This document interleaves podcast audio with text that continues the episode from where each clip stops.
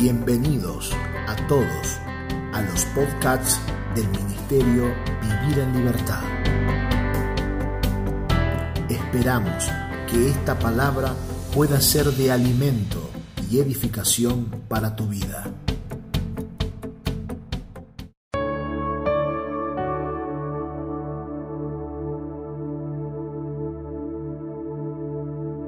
Mis amados hermanos, paz del Señor a todos, qué gozo y qué alegría es poder llegar a nuestro cuarto y último día de nuestro altar familiar en esta octava semana. En términos naturales y humanos estamos en cuarentena, en aislamiento, pero en nuestro espíritu estamos experimentando un crecimiento cada vez mayor a través de la palabra y de trabajar principios que hemos oído hace algunos años atrás o que han resonado en algún momento de nuestra vida y han llegado a nosotros, hoy tenemos el tiempo de poder ver más profundamente y más detenidamente también. Estas últimas dos semanas, nuestro apóstol Juan Balistreri nos ha enseñado acerca de la naturaleza de la bendición y hoy, en el último día, haremos un repaso por algunos principios que serán de muchísima utilidad volver a oírlos, anotarlos poder comprender lo que Dios nos está hablando en el entendimiento de que somos benditos y la naturaleza de la bendición está en nosotros. Adelante, vamos juntos. Porque la bendición es espiritual. Hermano, lo que es espiritual, tarde o temprano se manifestará en lo material. El secreto está en cómo lo manifiesto. Pero yo ya soy bendito. Por eso nosotros tenemos que enterrar el Dios te bendiga. Decir Dios te bendiga es contradecir lo que Dios ya nos bendijo. Pablo dice, Dios te bendijo, y nosotros decimos, Dios te bendiga. No, no se enteró Pero yo la Biblia dice que ya me bendijo. Por eso que no me puede bendecir, porque ya soy bendito. Aparte, el Dios te bendiga es igual al hoy no se fía, mañana sí. ¿Tú un negocio hubiese cartera alguna vez? Usted entra y va y el cartel dice, hoy no se fía, mañana sí. Y vuelve al otro día y ¿qué pasa? O sea, usted puede estar todo un año, bueno, así estamos en la iglesia. Que uno como una persona normal espera que en algún momento te digan, estás bendito. O que te digan esto, estás bendecido. Para los benditos, para los benditos es bendecido bendecida, so bendito, so bendita, con toda bendición espiritual. Donde los benditos están, la bendición se va a manifestar. Donde los benditos están, la bendición se va a manifestar. ¿Cuántos dicen amén? Conozco un pastor que hizo una reunión en Buenos Aires especialmente para enterrar el Dios te bendiga. Toda la iglesia hizo un pacto, pactaron delante de Dios de que nunca más lo iban a contradecir a Dios y a la palabra diciendo Dios te bendiga. Hicieron una reunión y esa reunión está en la historia de la iglesia hasta el día de hoy. Y esa iglesia desde el día que hizo esa reunión comenzó a entender, la bendición no es algo material, yo soy el bendito. Lo material pasa, hermano, un auto pasa, el dinero pasa, Hoy es el dinero, mañana serán tarjetas de crédito, pasado serán cheques. El dinero pasa, lo material pasa, pero lo que es espiritual permanece. Si usted sabe que es un bendito, si yo soy un bendito y nos reconocemos como benditos espirituales, los hijos que tengas serán benditos. La familia que tenga será bendita. Donde esté el bendito, ahí la bendición se va a manifestar. Por eso es que, mire, vamos a ver los principios que nos hacen sabios. Número uno, la bendición no se discute, se la reconoce. O sea, se la reconoce correctamente. Cuando hablamos de reconocer, ¿a qué nos estamos refiriendo? A reconocer correctamente. Ustedes que son madres, ¿reconocerían a su hijo en medio de otros cuatro que son iguales a su hijo? Sí.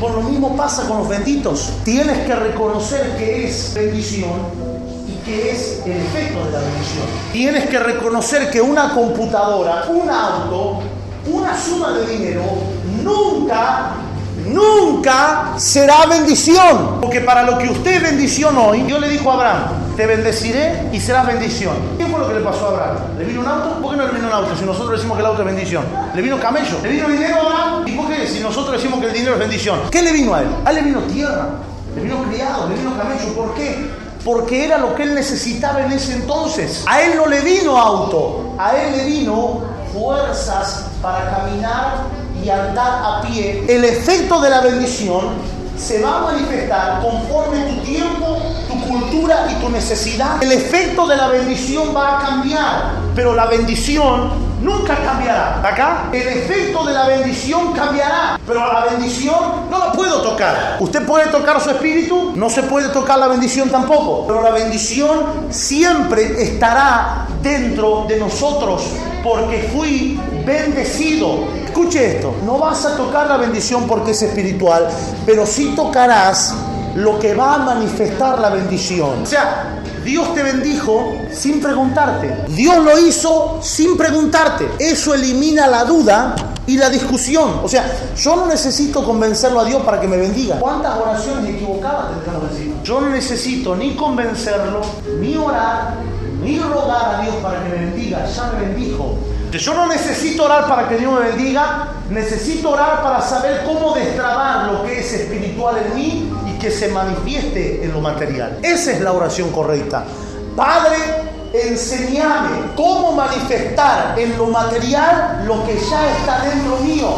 ¿Cómo hizo? No, no, no sé. Salió. Bueno, de la misma manera, vienen días sobre la iglesia en que vamos a ser destrabados espiritualmente y sabremos cómo pasar la bendición espiritual y manifestarla en el mundo material. Vamos a saber.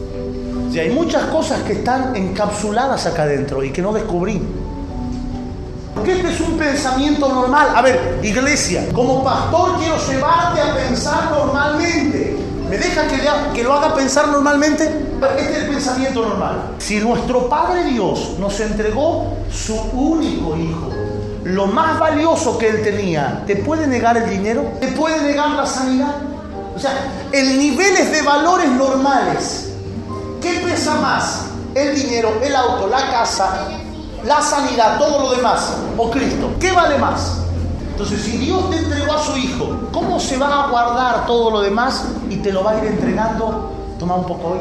O sea, en pensamiento normal es que si nosotros estamos en este mundo, sabiendo de que Dios nos entregó a su Hijo, ¿cómo nos va a negar todo lo demás? El problema no es Dios, la parte de Dios está descontada. a veces nosotros centramos el problema ahí.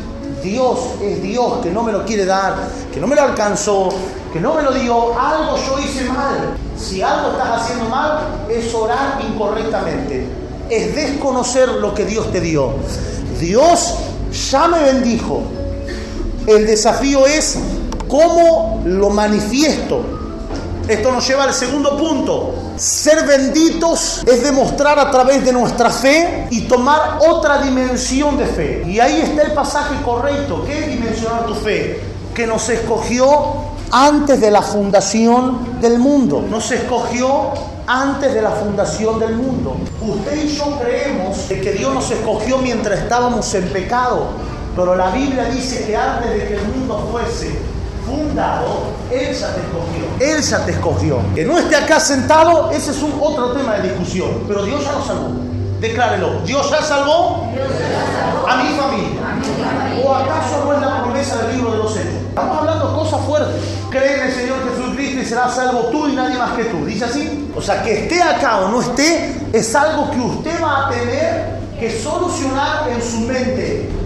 Pero Dios dice que ya es salva. Que venga a congregar a la iglesia o que venga acá es algo que se va a dar con el tiempo. La palabra dice que Él te escogió y te escogió santo y sin mancha. Ahora usted vivió 30 años alejado de Dios y usted piensa que hoy está acá porque Dios le salvó. Dios dice que te salvó antes. ¿A, ¿A dónde ha estado tu fe puesta? ¿En la Virgen? ¿En el Santo?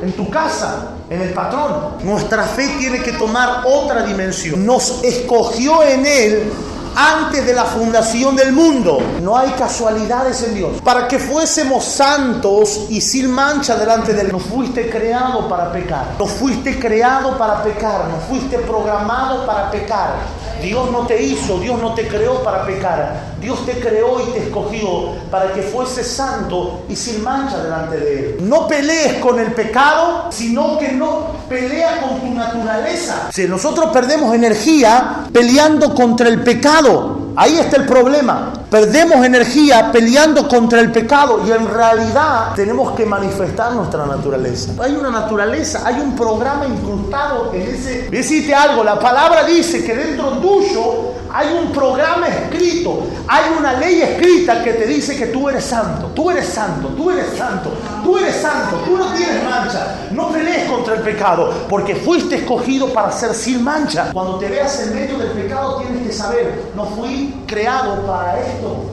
No fui creado para fracasar, no fui creado para esto. Eso es que santidad no es algo que alcanzo, santidad es algo que manifiesto. Santidad no es algo a donde voy a llegar, es algo que tengo que manifestar. Fui escogido para ser santo y sin mancha delante de Él. Ser benditos es vivir más allá de nuestra situación. Yo escribí una pregunta, ¿qué tal malo es lo malo? Vivir más allá de tus situaciones. ¿Por qué siempre me pasa lo malo? O sea, hay que ver qué tal malo es lo malo. ¿Qué es malo a lo que nosotros llamamos malo?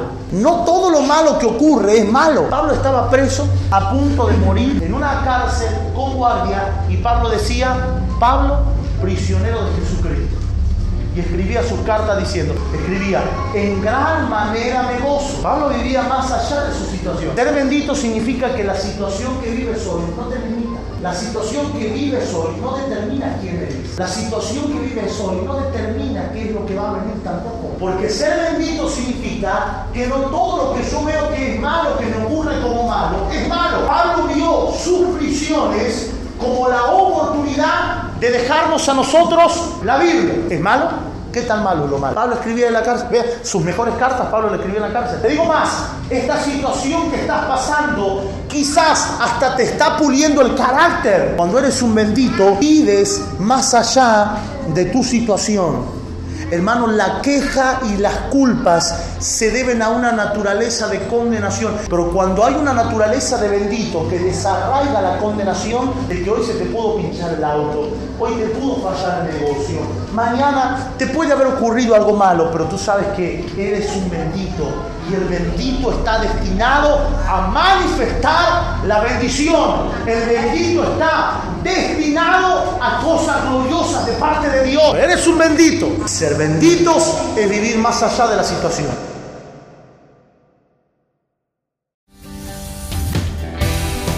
Gracias por habernos acompañado a este tiempo de alimento y comunión. Te invitamos a que sigas conectado a nuestras redes sociales. Facebook.com barra Vivir en Libertad. Instagram arroba Vivir en Libertad Ministerio. O suscribirte a nuestro canal de YouTube Vivir en Libertad Ministerio. Recordá enviarnos un mensaje para recibir los audios y materiales escritos al número de WhatsApp 2325 47 0015.